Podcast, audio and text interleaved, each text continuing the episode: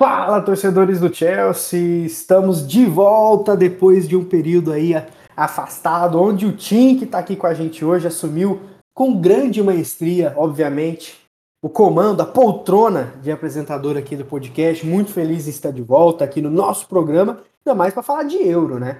Essa competição maravilhosa, tá todo mundo encantado com a Euro e temos a certeza que pelo menos um jogador do Chelsea vai vencer. Então, nada melhor que um episódiozinho de Euro para voltar a apresentar aqui podcast que eu amo demais da conta. E vamos lá apresentar a turma. Mas antes, vocês já sabem, né? bluesofstanford.com.br para todos os nossos conteúdos. A gente está fazendo o tempo real também. Sempre que tem jogador do Chelsea, agora nessa semi e na final vai ter garantido. O Rafa e o Gustavo aí fazendo um belíssimo trabalho. Então, arroba Blues lá no Instagram também, no Twitter, no nosso site e no seu agregador de podcast aí favorito, Anchor, Spotify, Apple Podcast, Google Podcast.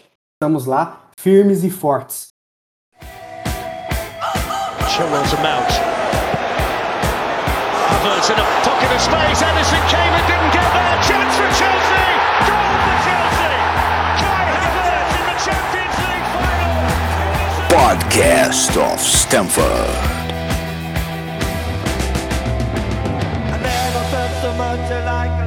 I think I'm a special one.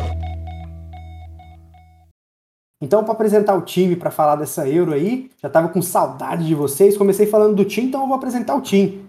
Salve, meu querido, beleza? O, time é roteirista, editor, professor, analista e apresentador agora. Salve, time. Salve, JP. Grande presença de volta. Acho que veio a brilhantar mais uma vez o nosso programa. tava com uma saudade braba de ouvir esse fala, torcedor do Chelsea. a presença do JP só, só é menos sentido por causa de duas ausências, né? Eu, aí tu citou agora que o Gustavo e o Rafa fazem um grande trabalho lá no tempo real também, também acho, mas eles, eles se acovardaram, né? A gente fez aí um, um papinho no episódio passado e aí eles resolveram fugir, porque erraram quase tudo. Mas eu tô aqui, eu tenho coragem resolveram calçar o chinelinho. E mais uma vez, o Gustavo já é especialista no, no chinelinho. Tô zoando, Gustavo, um beijo pra você. Um beijo enorme para você. Estamos aqui hoje. O Rafa também, o Rafa não conseguiu reservar o Starbucks. Então ele não teve que fazer. Pô, já estamos começando a zoeira, né? Que é isso. Vamos manter a seriedade aqui para falar de euro. Pô, bom demais. Saudades dessa resenha. Genê, Seja bem-vindo, meu querido. Vamos falar de euro um pouquinho? Fala, galera. Fala, pessoal. Ótimo estar eu também de volta aqui, mas principalmente apresento o JP. Valeu e o Jorginho é melhor que Eto. Não, show. Comparação top demais. Eto com Jorginho. Ah, gente, assim eu não. Assim eu canso, tá com 5 minutos de programa, pô. Mas, pessoal, é o seguinte, a Euro tá todo mundo acompanhando, dificilmente alguém não tá vendo, quem curte futebol, futebol europeu principalmente. Essa Eurocopa tá show, tá maravilhosa de seguir. E a gente tem Espanha e Itália numa semifinal. E a gente tem Dinamarca, o Dinamarca, que conquistou todo mundo, não só pelo episódio do Eriksen, mas a energia desse time. É, o pessoal se apaixonou pela Dinamarca, com razão, um time muito legal de ver. E a Inglaterra, que tem maior quantidade de jogadores do Chelsea. Né, muitos brasileiros curtem a Inglaterra por curtirem a Premier League, né? Torcedores do Chelsea, do United, do City, enfim. Do Liverpool e do Arsenal, é, não tem ninguém na seleção, mas tudo bem. O pessoal tem direito de curtir também. Né? Mas, pessoal, o mais importante é que alguém do elenco do Chelsea vai ter a moral de chegar no carrão no treino falar: respeita, porque eu sou campeão da UCL e da Euro. Quem vai ser esse cara? Nós vamos descobrir, segundo nosso, nosso palpitômetro, né? No final do programa, mas a gente vai descobrir no domingo que vem, na grande final. Mas vamos repassar um por um para a gente falar um pouquinho do que está acontecendo com os jogadores do Chelsea. Eu queria começar com o time para falar da Itália, que eu acho que é o time mais apaixonante do momento, invicto a 32 jogos, raro, difícil de fazer gol neles, né? Então jogando uma bola bacana demais, muito mesmo. Passou bem na fase de grupos, né?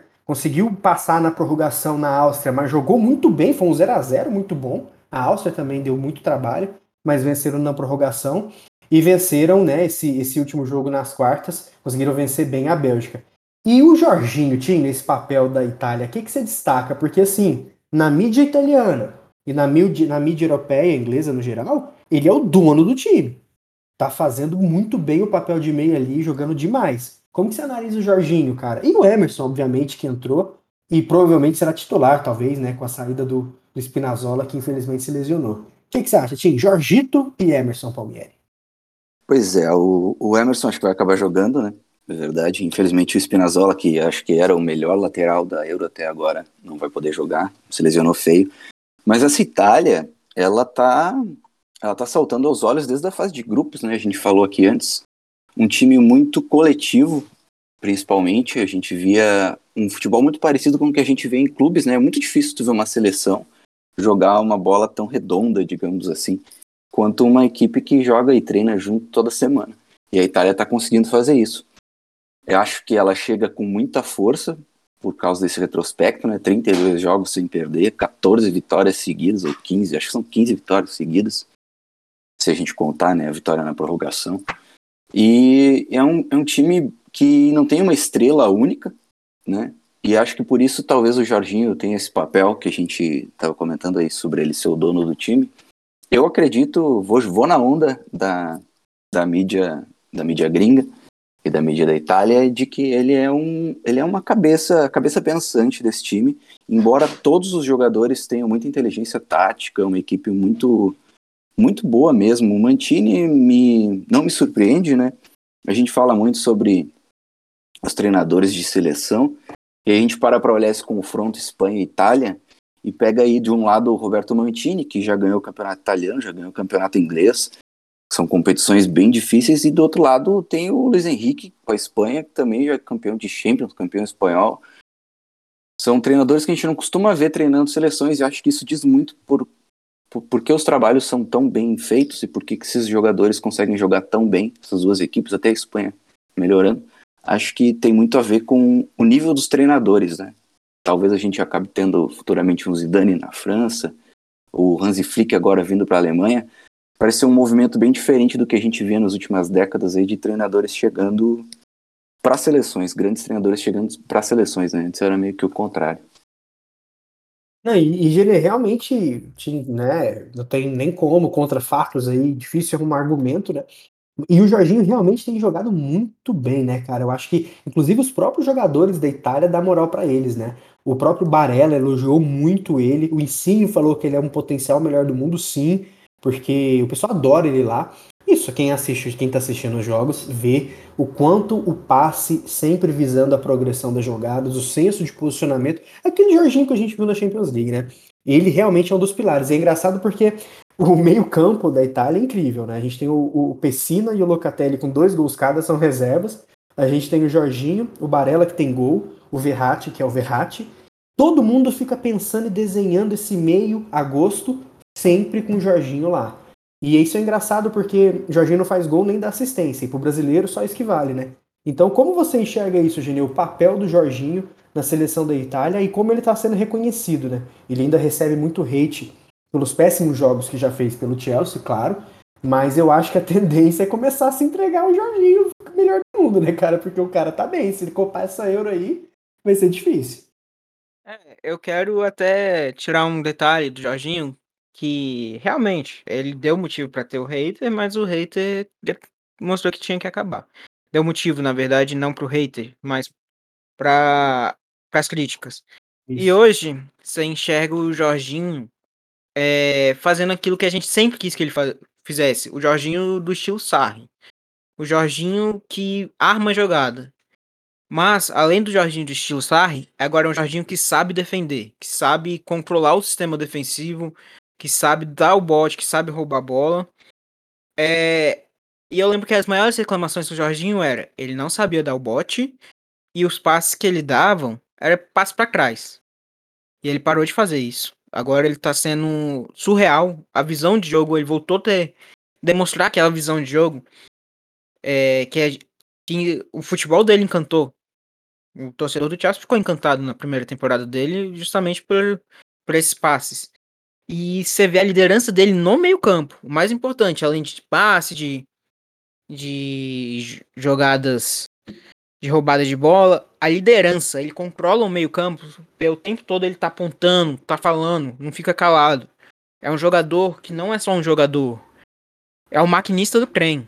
É o cara que tá organizando, que tá comandando. Mesmo não tendo a braçadeira de capitão, ele é um capitão dentro de campo. E hoje, além dessa liderança, ele tá sendo o cara mais importante para esse sistema da, é, do meio-campo da Itália, o sistema de jogo. Que quando você tem um, um grande meio-campo armador, as jogadas são, são criadas e os gols são feitos. Isso é fatalmente. É questão. Vamos lá, que brasileiro gosta de número? É questão de número. Quanto mais jogadas criadas, mais chance de finalizar, mais chances de gols. Só que quando você vai lá no software score, que o brasileiro gosta, você vê o posicionamento, vê o número de passes chaves, que não é só para assistência, não é passe direto, vê criação de jogada, e aí você começa a ter noção, porque o brasileiro fala que gosta de números, ele não gosta de número, ele gosta do assistência e gol. E aí você enxerga o Jorginho. O Jorginho tem a crítica aqui no Brasil. Eu acho que parte dessa crítica pode ser um pouco meio talvez exagerado em falar, mas parte dessa crítica pode vir do lado dele ter escolhido jogar pela Itália e não pelo Brasil. Que hoje eu vejo gente fazendo enquete. Ah, o Jorginho seria titular no Brasil? Galera, não, não, não, mas seria. seria. pelo que a gente vê, ele seria. E é engraçado que falando de números, né, como vocês, como todo mundo gosta, pelo SofaScore também, entre toda a seleção da Itália, porque, pô, se fala no, no Barella, se fala no Verratti, Insigne, bem demais, Cellini, Donnarumma e Son, show, Spinazzola, inclusive, que vinha sendo um dos melhores da, da competição. O Jardim é o primeiro em interceptações, em faltas sofridas, duelos ganhos por baixo, passes certos, passe no terço final e acerto no passe. Ele é o primeiro em todos esses quesitos da seleção da italiana que joga com a bola, tá? Não é um time reativo onde o volante desarma e dá o passe, óbvio que não. É um time que joga futebol. E o Jorginho tá fazendo isso. Isso mostra o trabalho do Chelsea, né? Que também é um time que joga bola. E também é engraçado que tem outro dado aqui, que ele tem 97,5 de passes certos, né? É o sexto maior passador entre toda a Euro. E com uma informação do dia, que é do dia 3 de julho, né, de, de, de ontem, os maiores que. Sabe quem são os jogadores que mais fizeram interceptações na Euro, Tim e Genê? Os dois primeiros? Eu chutaria que tem um Christensen aí. Não, senhor, Cantei Jorginho. Eu acho que ah. Cantei e Jorginho. Cantei já vazou e são os dois que mais tiveram interceptações da competição. Então é, não é o complementando o que o Genê falou pra gente passar pra Espanha. Não é o Jorginho do Sarri, é o Jorginho do Tuchel. Jorginho 2.0, turbinado. Imagina, Copa e a Euro, Jorginho melhor do mundo, a timeline vai. Vou falar que foi pior do que a do Modric. Nossa, não, é que não vai acontecer, a gente sabe disso, mas imagina, ia ficar. Os próprios torcedores do Chelsea, alguns iam ficar malucos, né? Que não aceitam que o Jorginho cresceu e, e é um, um pilar importante. E do Emerson, né, gente? Eu acho que a gente vai ver um pouquinho mais agora. Talvez seja a primeira opção do Mantini, vamos ver. Mas a tendência é que joga, espero que vá bem, né? A gente sabe que o Emerson é um cara que faz tudo ali na, na linha defensiva, zaga, ala e também lateral. Óbvio que o nível vai cair absurdamente. O Spinazzola, além de ser um bom jogador, estava iluminado, mas infelizmente se lesionou e vamos ver o que, que o Emerson consegue arrumar. E é isso. Vamos falar da Espanha agora. Vou falar da Espanha, vou começar com o time novamente. É, eu não tenho o que falar, né? Quando o Luiz Henrique viu que é melhor colocar o lateral campeão da UEFA Champions League como capitão na lateral do que um meia atacante ala do Atlético de Madrid. Quem diria que um lateral na lateral ia dar certo, hein, Tim? pois é. Se bem que se parar para pensar no Asp, ele poderia dar certo em qualquer função, né? Até na lateral esquerda. É, o Asp não, ele não tem muito problemas em jogar em qualquer lugar. Senador Asp, senador Asp, por favor. O, é, a, a, Espanha é um caso bem engraçado dessa Euro, né? Porque eles começaram bem criticados e, e o time meio infrutífero, né? Troca de passes que não levava muito lugar. E aí a gente tem que dar o braço a torcer, dizer que também não só a entrada do Aspilicueta, porque eu acho que o Asp é um, é um cara que ele traz experiência, ele traz tranquilidade para a defesa, ele é um cara que sabe jogar nesse estilo de jogo saindo, saindo com a bola, né? Ele faz isso no Chelsea há muito tempo principalmente desde a chegada do Sarri ali, que o Chelsea começou a jogar mais assim, mas também do Busquets, né? Que apesar de estar velho, é, e muita gente dizendo que ele já estava acabado, que ele só tinha dado certo porque jogava naquela seleção maravilhosa da Espanha, ele também deu uma organizada ali. Acho que o Aspelicueta, ele fez até gol, né, gente? Ele, ele tem. Fez, fez um gol de cabeça. Fez um, um gol importante, porque. Presença na área. No fim das contas, se ele não tivesse feito aquele gol, a Espanha não estaria mais na Euro. É, no fim do o jogo acabou sendo emocionante. E acho que esse é o grande problema dessa, dessa Espanha ainda. É um time que às vezes cai muito nível no meio da partida, se deixa abater, comete alguns erros bobos e perde muitas chances. O time, nesses últimos jogos aí, no último jogo da fase de grupo, nas eliminatórias até aqui, criou um volume enorme de chances, né? E não e perdeu muitas. Então talvez isso possa pesar contra a Itália. Agora, do Aspilicueta não tem o que dizer, né? É, ele está sendo o Aspilicueta que a gente conhece, um cara que é pau para toda obra. E é muito bom para uma seleção como a da Espanha, que gosta de controlar o jogo, ter um cara assim, mais visceral, um jogador mais, mais de vontade, né? Porque às vezes parece que é o que falta ali. Por exemplo, ele arrumou aquele gol, né? E ele tá, ele briga por todas as bolas. E a Espanha é um, é um time que gosta de controlar a partida. E às vezes parece que os jogadores não têm muito essa, essa, esse afã de né, essa garra, essa paixão que era a fúria antes né, que foi o que deu o nome para essa seleção, o apelido. E sem Sérgio Ramos, que é um jogador que é muito, muito assim, acho que o Aspilicueta tem uma importância enorme no time. Foi massa demais, né, Genê? Quando ele fez o gol, o pessoal na, na, no Twitter ficou maluco, porque todo mundo ama o Aspo, com razão, né, obviamente. E o pessoal gostou muito. A Espanha começou muito mal. O Zé Henrique mexeu no time, começou a escalar os melhores nos melhores lugares. Ainda eu acho muito louco usar o Moreno na ponta aberta, ao invés de usar ele como 9, artilheiro com Vila Real campeão, para alocar o Morata. Mas enfim, o próprio Luiz Henrique falou que é Morata e Chelsea mais 10 no time dele, né? Mas quando o Asper fez o gol, o pessoal ficou muito, muito, muito feliz mesmo. E como você enxerga essa Espanha nessa semifinal, Gene? Asp contra Jorginho e Emerson? Então, eu posso. Vocês podem me chamar exagerado, mas eu não imaginava a Espanha chegar onde está e a Itália eu já vinha acompanhando há mais tempo também. E eu já sabia que a Itália tinha condição de chegar aí. É... Eu vejo a Espanha, para mim, quando você assiste o jogo da Espanha, falta alguma coisa. Parece que o time não tá pronto para ser campeão. Que também não tá pronto. E a Itália a gente vê um time montado, um time pronto, um time querendo ser campeão. E os jogos da Espanha são muito assim, falta alguma coisa, falta. Talvez, tirando o Morata ali, ter um centroavante mais matador, possa mudar esse estilo, um centroavante que é referência. Mas se você vê um jogo com um centroavante tá desacreditado, o time mesmo tá desacreditado no centroavante. E falta essa garra, falta alguma coisa. Você assiste. Tá faltando alguma coisa. É. É estranho dizer, eu não sei explicar o que, que é o que falta, mas falta alguma coisa para ser campeão. Você olha pro time e fala: esse time hum, parece que não vai ser campeão. Parece que não vai conseguir esse título, que vai entregar na hora na hora de uma pressão, tanto que quase entregou o jogo, né? Tava ganhando de 3 a 1 tomou dois gols. E eu não, eu não consigo olhar para essa Espanha. Os jogos da Espanha, para mim, eu acho muito fraco. Uma seleção que tá onde tá, muito mais pelos adversários que enfrentou do que por um mérito de verdade. É triste falar isso. O tem um mérito de ter ganhado, mas sente que se tivesse pego um, tipo, que a Inglaterra pegou uma Alemanha, teria sido eliminado. E aí. Eu acho que essa vai ser a hora da verdade da Espanha. Eles podem calar minha boca e falar, ó. A gente pegou um adversário que teoricamente era mais forte, estava encantando mais e ganhamos. Essa é a hora que eles têm. E eu vejo isso da Espanha. Se eles não enfrentarem um adversário mais forte, que agora vão enfrentar, para saber como que vai reagir porque falta alguma coisa. Não sei o que explicar, mas é o que falta. Eu enxergo, enxergo. Posso ser campeão. Boa, boa. Agora a gente vai pro outro lado da chave, né? Vamos começar pelo time da Inglaterra, que tem mais jogadores ali. O Ben Chilwell não joga, né?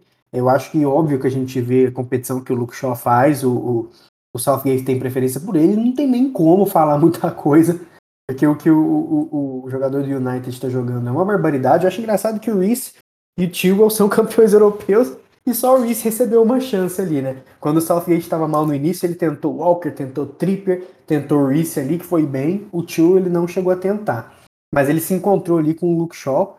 Então, como ele está entregando, tudo bem, né? Mas a gente adora o Ben Chilwell e seria muito bacana ver ele jogar nessa semi e quem sabe na final.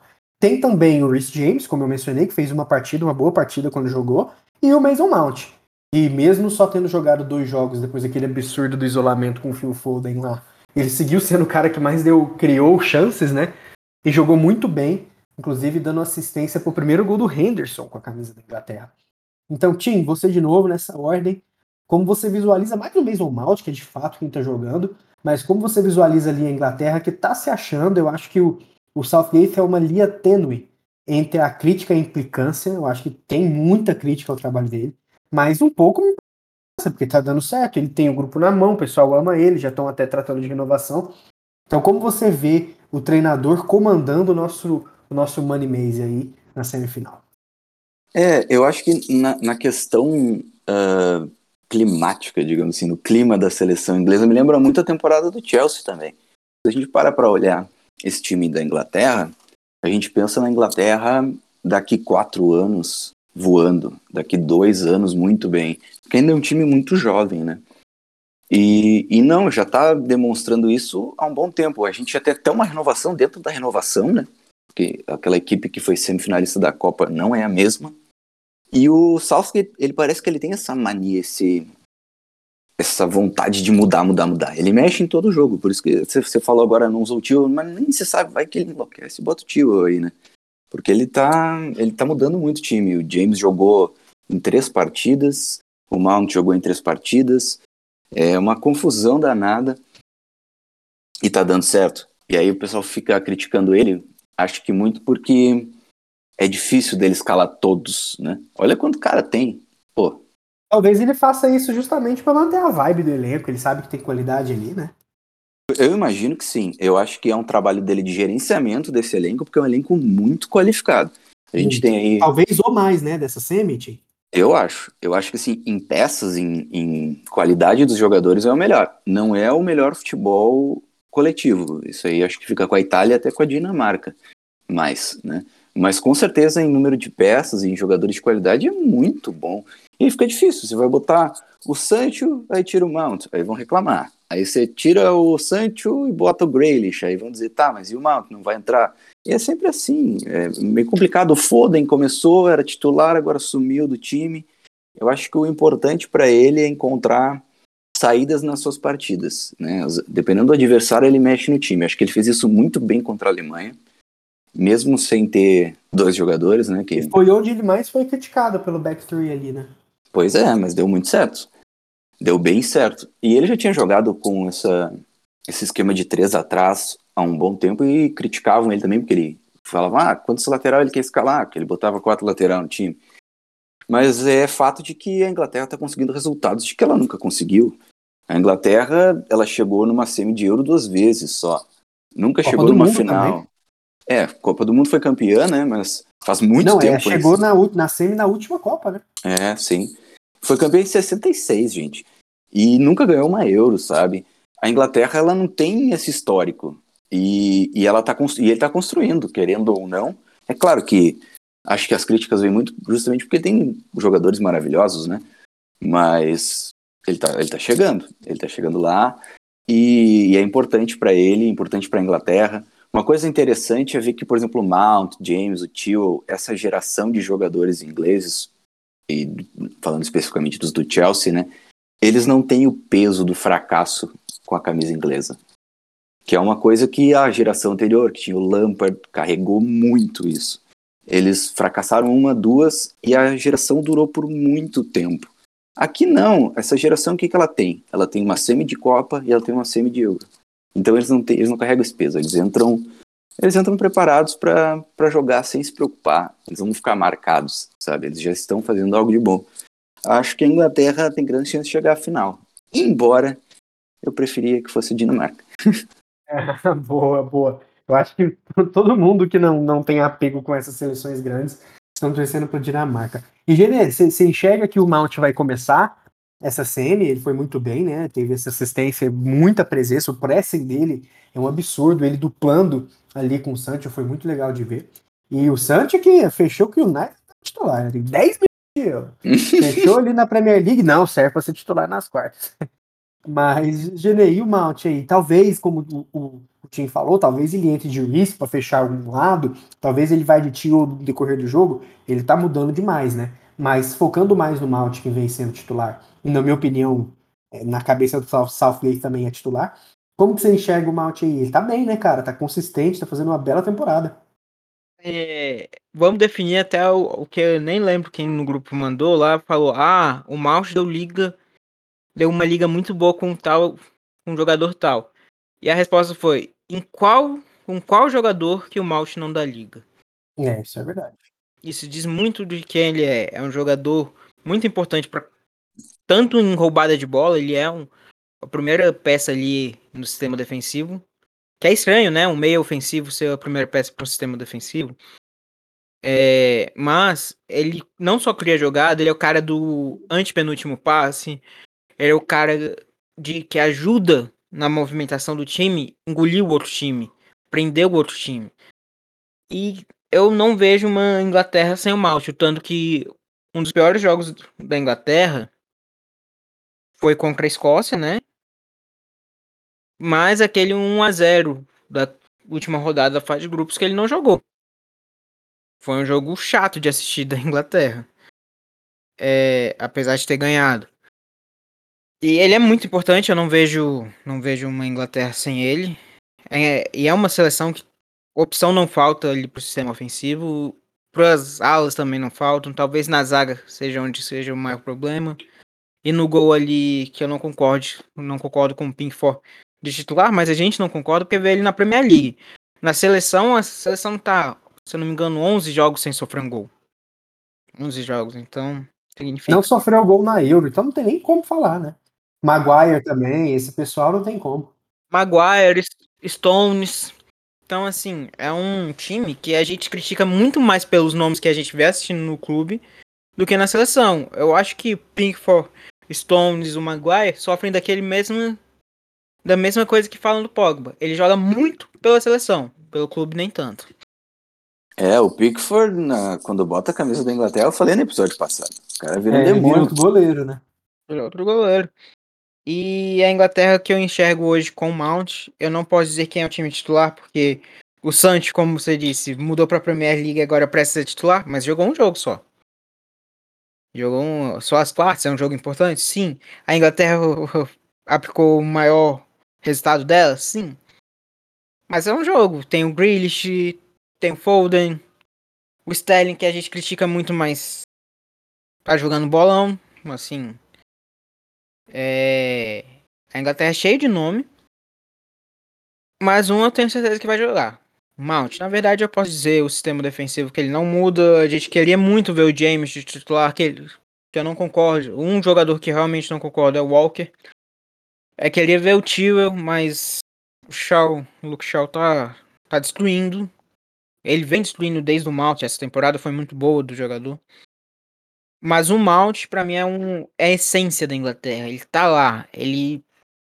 Eu acho que a gente enxerga muito no Mount o que enxergava no Lampa na época de Inglaterra. Um jogador que cria jogada. Um jogador que tá lá. Um jogador essencial pro time. E é, para mim a Inglaterra é mais forte que a Itália. É mais forte que a Itália porque a Itália não vai ter a liberdade que teve nos outros jogos. Se um dia se enfrentarem. Vai ser e essa semifinal contra a Dinamarca vai ser um jogo muito interessante de assistir. Boa, e, e pra gente terminar, né, nosso episódio, nossa resenha, falar da Dinamarca, né? Dinamarca que tem a comoção mundial aí, eu acho que quem não é da nacionalidade, que ainda tá em competição, tá torcendo pra Dinamarca né, devido ao episódio do Eriksen, e a gente tem o Christensen, que meteu um golaço ali, eu, eu nem eu acho que ele nem tinha, pelo Chelsea a gente sabe que ele não tem gol, na Dinamarca eu acho que ele também não tinha, na real eu não sei nem se ele tem gol na carreira. A gente citou no episódio passado, ele tem, ele tinha cinco gols pelo Gladbach ah. e dois, dois pela seleção da, da Dinamarca. Já. Ah, então ele já tinha, eu, eu que fiquei por fora desse dado aí, mas é engraçado porque no, a gente vê ele no Chelsea e ele não faz gol, ele nem ameaça, é raro ele dar uma cabeçada não, mas assim, gente, o que o Christensen virou recentemente é bizarro, é um case de estudo de zagueiro e de treinador, porque o Tuchel fez ele ser elite. E ele tá mostrando performances elite. E na Eurocopa não tá sendo diferente, né? Meteu aquele golaço, chutou com convicção, sabia o que ia fazer. A gente nunca ia pensar que esse Christensen de hoje, é, né, que o Christensen daquela época onde todo mundo achava ele ruim, alguns tinham esperança, outros não, mas ruim ele era, ninguém gostava. Pode assistir. Exato, eu acho que quem ia pensar que aquele Christensen seria capaz de ir no Euro, meter um dedo daquele e fazer aquele gol. Então o Christensen hoje conquistou todo mundo, é, fazendo uma bela Euro e pode ser campeão da Champions, né? Eu acho que desses é o que menos se espera, devido à expressão da Dinamarca em relação a campeões mundiais. A gente está falando de Espanha, Inglaterra Itália. Mas a Dinamarca, a Dinamáquina, vai minha torcida para a Dinamarca, já abro aqui, não sei para vocês. Mas, Tim, o que, que, você acha da Dinamarca, né, cara? Dalberg jogando muito, Mel jogando muito bem, Mel lá jogando muito bem. É, o Schmeichel levou um franguinho aí na, na, Euro, na fase de grupos, mas catou até pensamento aí nesse último jogo. A gente tem o Christensen super bem, Kaer. Então, assim, até o Bryce White, assim, que tem as pichotadas dele, não acho que faz má Euro contra no jogo anterior, né? Contra Gales, ele foi muito bem. Como você vê o nosso Cris aí, as chances boas de, de pegar uma final, você acha? Cara, assim, boas. Boas é difícil, né? É um time forte que eles têm para encarar agora, mas fazendo uma. Um, só para não perder a chance, a gente tá falando da tradição, mas a Dinamarca tem uma Eurocopa, né? Em 92. A qual foi convidada, né? Nem, nem conseguiu classificar. E a Inglaterra não. Então, né? Eu não sei. Tem, inclusive, aconselho a assistirem o filme Summer of 92, muito bom sobre. É um dos poucos filmes de futebol, né, que tem que as cenas de futebol não são ridículas. Tu olha assim e, pô, que legal, parece um jogo mesmo. Vale muito a pena de ver. Tem no Netflix, se eu não me engano, pelo menos há alguns anos atrás tinha. Cara, eu acho que assim, a Dinamarca ela é o xodó de, de quase todo mundo, pela história, claro, de tudo que aconteceu, mas não só por isso, né? O futebol que eles estão jogando é um futebol muito digno. Muito é uma equipe muito, muito boa você vai olhar os jogos que venceu, não foi na, nenhum jogo foi assim, ah meu Deus, venceu na, na com gol de xiripa, venceu por sorte, venceu, não, venceu porque foi melhor, né? Venceu mesmo. E cresceu, né, Tina, a competição, porque eles começaram mal, né, a Euro. Poxa, aquela situação com a Finlândia, né? Começar, tiveram que entrar em campo, era óbvio que não tinha condição nenhuma de jogar. Nenhuma, nenhuma, tá louco. E aí, incrivelmente, criou uma força e a partir dali deslanchou. Eu acho que, que se deve muito a gente. Por exemplo, eu não acompanhava a Dinamarca, não estava acompanhando a Dinamarca antes da Euro, mas aí eu parei para ver os jogos da Dinamarca, né? Muito porque a gente está fazendo esses tempo, tempo real, e eu via o, os jogadores falar: caramba, mas esse cara joga na Atalanta, esse maluco aqui é o zagueiro do, do Southampton, sabe? As coisas iam. Eu, caramba, cara, esses caras jogam nos melhores campeonatos, né? Metade do time tá na Bundesliga. E, o e Maio destaque... tá na, o destaque da Atalanta, né? É, pois é. E, e jogam, jogam, são jogadores de destaque nos, nesses clubes, né? O próprio Christensen, que a gente, que a gente acompanhou, que, que o cara se tornou ultimamente, é um tipo de jogador que entra para a função de líder da defesa, o líder da defesa se machuca, ele entra na final da Champions League e talvez talvez ele tenha jogado melhor do que o Thiago Silva fosse jogar, sabe? Porque o cara foi perfeito. É, é um time muito bom, muito bom. O Schmeichel já tinha falado no episódio passado, que é um goleiro que eu adoro, acho um grande goleiro. E então não dá para descartar, não dá para descartar a Dinamarca. Mas em questão de peças, né, é a mais fragilizada ainda, apesar disso. A, acho que o Christensen de, dessa, dessa galera toda que a gente está falando dos Blues aí na semi, ele é o que mais surpreende por jogar na Dinamarca, né? Mas não pela bola que ele está jogando. A gente vai olhar as seleções que vão fazer, as revistas vão fazer no fim do ano, a FIFA vai fazer no fim do ano. E eu acho que a gente vai ter aí dois nomes do Chelsea que com certeza vão aparecer em todas, que é o Jorginho de primeiro volante e o Christensen no miolo da zaga. Kantezinho aí também, para ser três? É, o Kante eu não sei, porque aí vai depender do que, que vão fazer outros jogadores até o fim do ano e como vai ser o Kanté, mas eu acho que o Jorginho e o Christian já fizeram ah, o suficiente para chegar lá. Final de Champions, campeão de Champions, semifinal de Euro, esses dois estão com certeza. Boa, boa. E você, Genete, surpreende? Eu acho que surpreender já passamos essa fase, né? Porque quem tá acompanhando o Chelsea viu que a crescente do Christensen já acontece há alguns meses, mas e as chances da Dinamarca? Né? Eu acho que pode dar jogo, né? Eu apostaria na Dinamarca, mas depois da partida com a Inglaterra, moral crescendo, talvez eu enxergue mais o Mason Mount ali começando a final. Mas o que, que você acha do Cris aí na Dinamarca? E aquele golaço também, né? Mamma mia. É, eu tava fazendo esse jogo, é engraçado que eu acompanhei mais a Dinamarca, os jogos da Dinamarca, eu acho que eu fiz quase todos, se eu não fiz todos. É... E cara, você vê essa seleção, você enxerga essa seleção e seria uma seleção que eu ficaria muito feliz. Apesar de ser torcedor da Inglaterra, se ganhasse, eu ficaria feliz também, porque é uma bola. Essa é uma história de filme, né? Você pega, primeiro jogo, perde pra Finlândia. Tem aquela história toda do Eriksen. Aí perde o melhor jogador, né? Da seleção, é o, o jogador referência da seleção. Aí perde.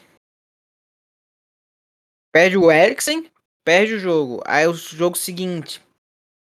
Pra, contra a Bélgica, mais uma derrota. Aí chega a história do jogo da classificação da Dinamarca. Ela ganhou, precisava de saldo de gols, fez o saldo de gols que precisava.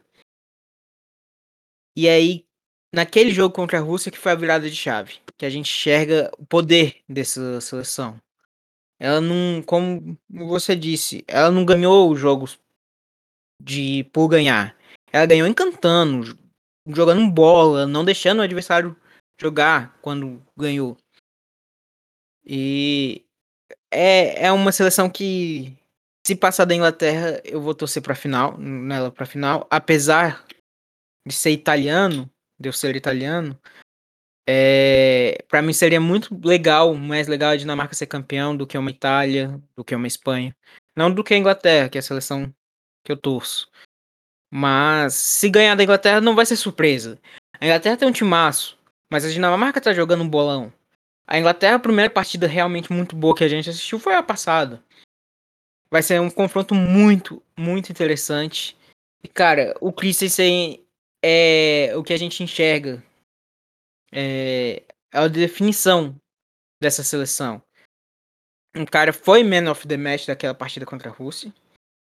Não só pelo gol, mas pela partida que ele fez. Ele tá anulando os atacantes. Ele vai enfrentar e anula. Até a Bélgica teve dificuldade contra a defesa dinamarquesa. É, e assim, é uma seleção muito interessante. É uma seleção jovem também. Não é uma seleção velha, muito velha, é uma seleção jovem. É uma seleção que você vê o centroavante é o Poulsen. Outro jogador da Bundesliga que joga muita bola. Como o Tim falou, você vai conhecendo jogadores e você vê que realmente é uma seleção forte. Uma seleção que a gente surpreende. Porque a Dinamarca teve a Dinamáquina, depois perdeu essa tradição toda no futebol. Deixou de ter e agora tem uma seleção muito interessante. Tem uma seleção de um cara que a gente puxa aqui lá do Christensen, porque ele joga no Chelsea, então a gente observa a crescente que ele teve da temporada. E é a definição da Dinamarca. Você for analisar os jogadores, os jogadores estão em alto nível, não é de hoje. Tirando o Christensen que o alto nível começou essa temporada, você pega os jogadores que não é de hoje, esse alto nível. É uma seleção muito interessante. É, eu, eu queria adicionar uma curiosidade. É, a gente estava falando aí sobre, sobre a, a, questão do Eriksen. E em 92, um dos irmãos Laudrup, que era o considerado craque do time, também não jogou a Euro, né? Então, mais uma história parecida de não ter o seu grande craque, claro que não pelo mesmo motivo, mas é engraçado como tem várias coisas que lembram aquela seleção da Dinamarca mesmo. Muito doido. Olha só. Realmente. Mas olha, o mais legal é que, como a gente falou no começo, né? Vamos ter um jogador do Chelsea campeão da Champions e da Euro. Isso é muito legal. Gente vai para coroar ainda mais. Já foi coroado em termos coletivos, com o título da Champions, mas para coroar individualmente jogadores que foram pilares né, na competição. A gente está falando simplesmente do Tio, do Reese e do Mount, as Piliqueta, o capitão do time, Christensen e também o, o Jorginho. O Emerson nem tanto, mas assim, estamos falando de jogadores pilares, não são reservinhas que entram aqui e ali. São titulares e responsáveis pelo que aconteceu. Então isso é muito, muito bacana de se ver.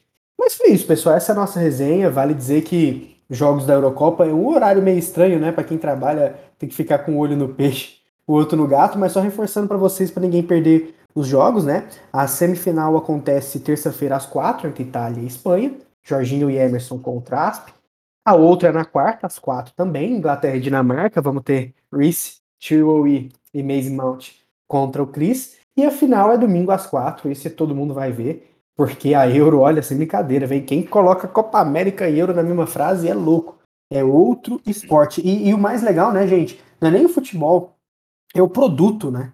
O produto, as cores, o branding, as musiquinhas, os comerciais, o logotipo, o pessoal vende bem demais o produto, enquanto aqui na Euro, na Copa América é tudo muito escuro, não tem nada, não tem uma música, não, tem uma fotografia das cidades onde vai.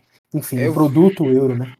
JP, uma coisa que eu vi, eu não lembro onde que eu vi, é algum jornalista falou que era muito interessante. O futebol brasileiro que encantou o mundo era o futebol driblador, era o futebol que ia para cima, que não tinha medo. E hoje você assiste a seleção brasileira e você não vê isso. Você tá vendo isso na Eurocopa. Os jogadores sem medo, indo para cima, querendo ganhar a partida. Isso define muita coisa do que é a Eurocopa hoje. É um é sensacional. Eu acho que eu não assisti dois jogos só. Eu cheguei a assistir até jogo da Macedônia do Norte, os confrontos, porque é, é um muito divertido. Fantástico. É, tá é muito divertido. demais, é gol contra, pênalti perdido, é, goleadas e jogos que a gente não dava esse jogo. É zagueiro, faz, é zagueiro fazendo gol de placa. É, é então essa Euro tá, tá magnífica, quebrando recordes aí de lambança de goleiro, de gol contra, de virada. A gente não vai fazer chutômetro, não? Opa, mas você acha? É. Tava deixando pro finalzinho aqui, momento mandinar. Eu ah, acho tá. que eu quero saber de vocês, não só. Às vezes vocês prepararam final e campeão. Não, senhor. Eu quero saber a final de vocês, quem vai pra final, quem vai ganhar. E eu quero saber se o jogador do Chelsea em questão vai ser o MVP da final. Quero, quero saber tudo, tintim por tintim. Então, Tim, você vai primeiro. Qual é a sua final? Né? quem vai ser campeão e se o jogador do Chelsea vai ser MVP da partida e vai estar na seleção do torneio também. Vamos lá.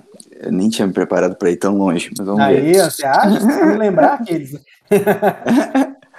Ó, eu já vou deixar claro aqui que pelo menos eu acertei dois semifinalistas, tá? O eu Gustavo tudo que eu, Rafa... falo é ao contrário. Quem, quem me segue no Twitter, vocês estão vendo, né? Tudo que eu falo é ao contrário. Passa fulano e ciclano, passa Beltrano e o outro. Eu tô errando um jogo por fase.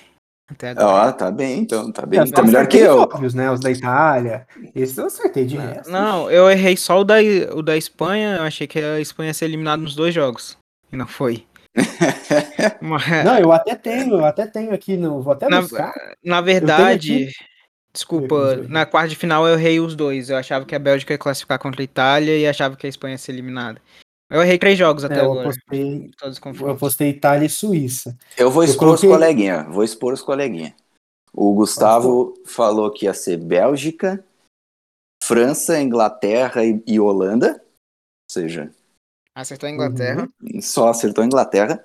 Nossa, e o Rafa também. o Rafa só trocou a Bélgica por Portugal ali e também não acertou. Só eu confiei na Azura. Boa. É, minha, meu, eu coloquei que a Itália seria campeã, isso eu apostei. Só que eu pensei que pegaria a França, né? E eu tinha apostado na Croácia contra a Espanha. Então eu errei absolutamente tudo. eu vou de eu vou de Itália campeã. Vou ficar com a Itália campeã. Apesar de não ter nenhum, nenhum critério para isso, acho que tudo pode acontecer em ambas semifinais. Acho que a, Inglaterra também não vai ter um jogo fácil contra a Dinamarca vai acabar passando, eu imagino, porque eu vejo a Inglaterra fisicamente muito bem. Ela já enfrentou a Ucrânia, uma Ucrânia que vinha de prorrogação, estava cansada pra caramba. E aí a Ucrânia já não deu aquela força toda, a Inglaterra não precisou fazer muito esforço para passar. Acho que eles vão chegar bem inteiros, até porque que gosta de mexer, mexer, mexer, isso é muito bom, deixa o time sempre fresco, né? Então acho que a final vai ser Itália e Inglaterra, mas vai dar azurra. E o Jorginho, como a gente falou aí, né? Ele é o cabeça dessa seleção, então acho que tem grandes chances de ser um MVP da competição.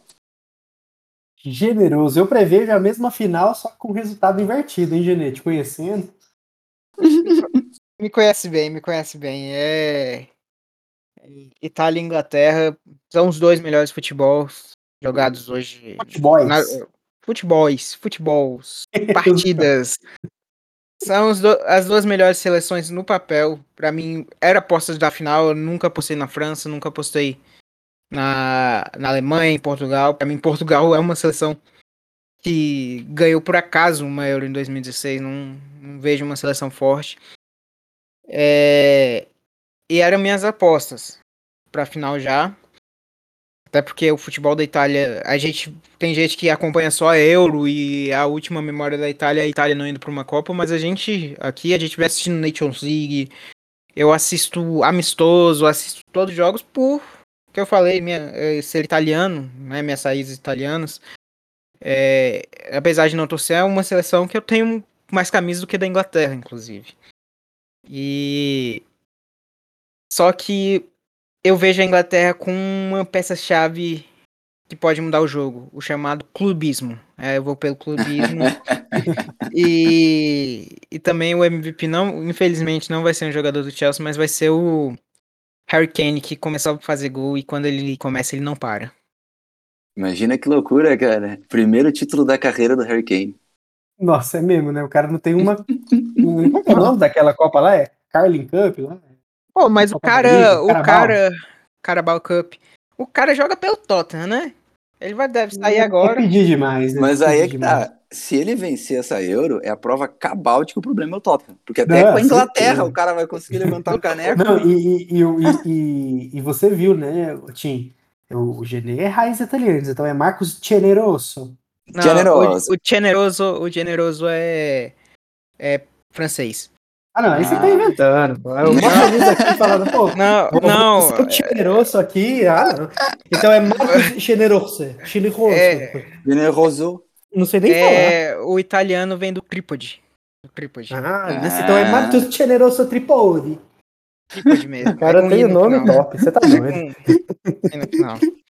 Um dia eu conto, não no podcast, mas um dia eu conto as histórias do, de como minha família chegou no Brasil, que eu sei as duas.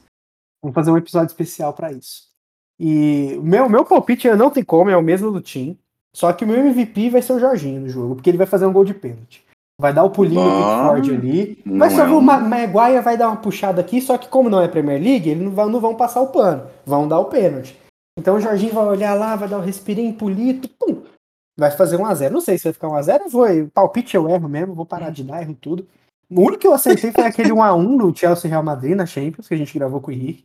Aquele eu Mas de resto. O, o Jorginho, ele não, não é o cobrador oficial da Itália, não. Se eu não ah, me engano, é o Insigne. Eu, eu, acho, ah, eu acho que ele bate, cara. Eu vi bastante, eu vi, ele fez bastante gol nas eliminatórias de pênalti. Uns dois ou três. É. Enfim, eu acho que vai ser ele que vai bater. É, mas o Jorginho tem tudo para ser o MVP se a Itália ele ganhar. Vai ele, ganhar. ele controla o meio-campo. Ele controla o meio-campo. Eu acho que. E, e, falando da seleção da Copa, eu acho que. Não sei, talvez, eu não sei qual vai ser o critério para colocar o Jorginho na seleção da Copa eu acho que da Euro, né?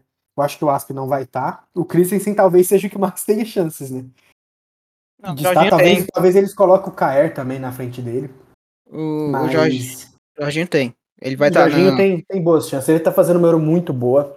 É, talvez eles ainda inventam de botar Pogba, pelo que fez antes. Você sabe como funciona. O Hinaldo, mesmo tendo vazado cedo.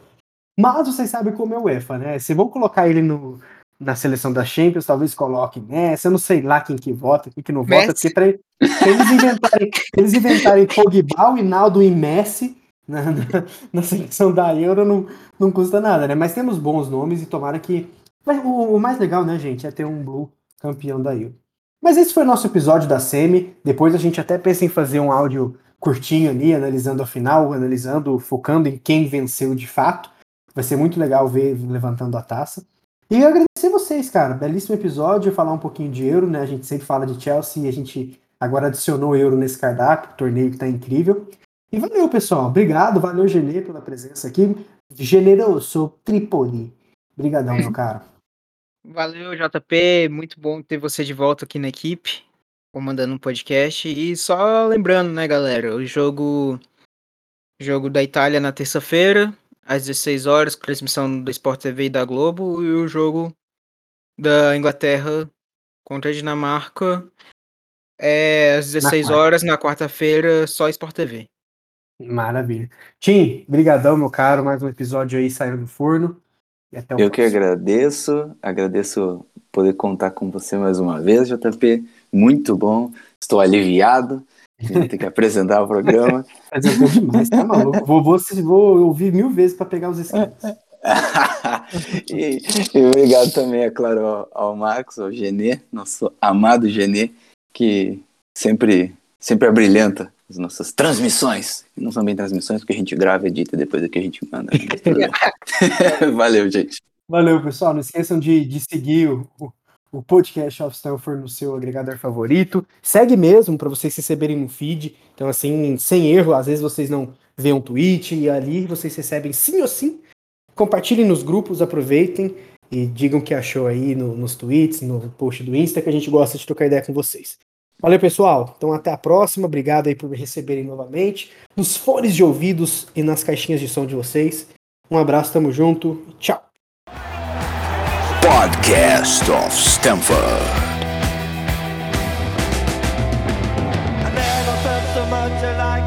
I think I'm a special one. Ai, ai, caramba. Pô, gargalhada com 5 minutos de programa, tá doido. A história do. A história aí do Generoso aqui no Brasil começou com Pedro Generoso vindo na embarcação do amigo dele. É engraçado, um francês amigo de um português, Dom Pedro I. Ele veio no mesmo navio. Olha! Que isso, o cara é royalty. Vou chamar de King Gené, então.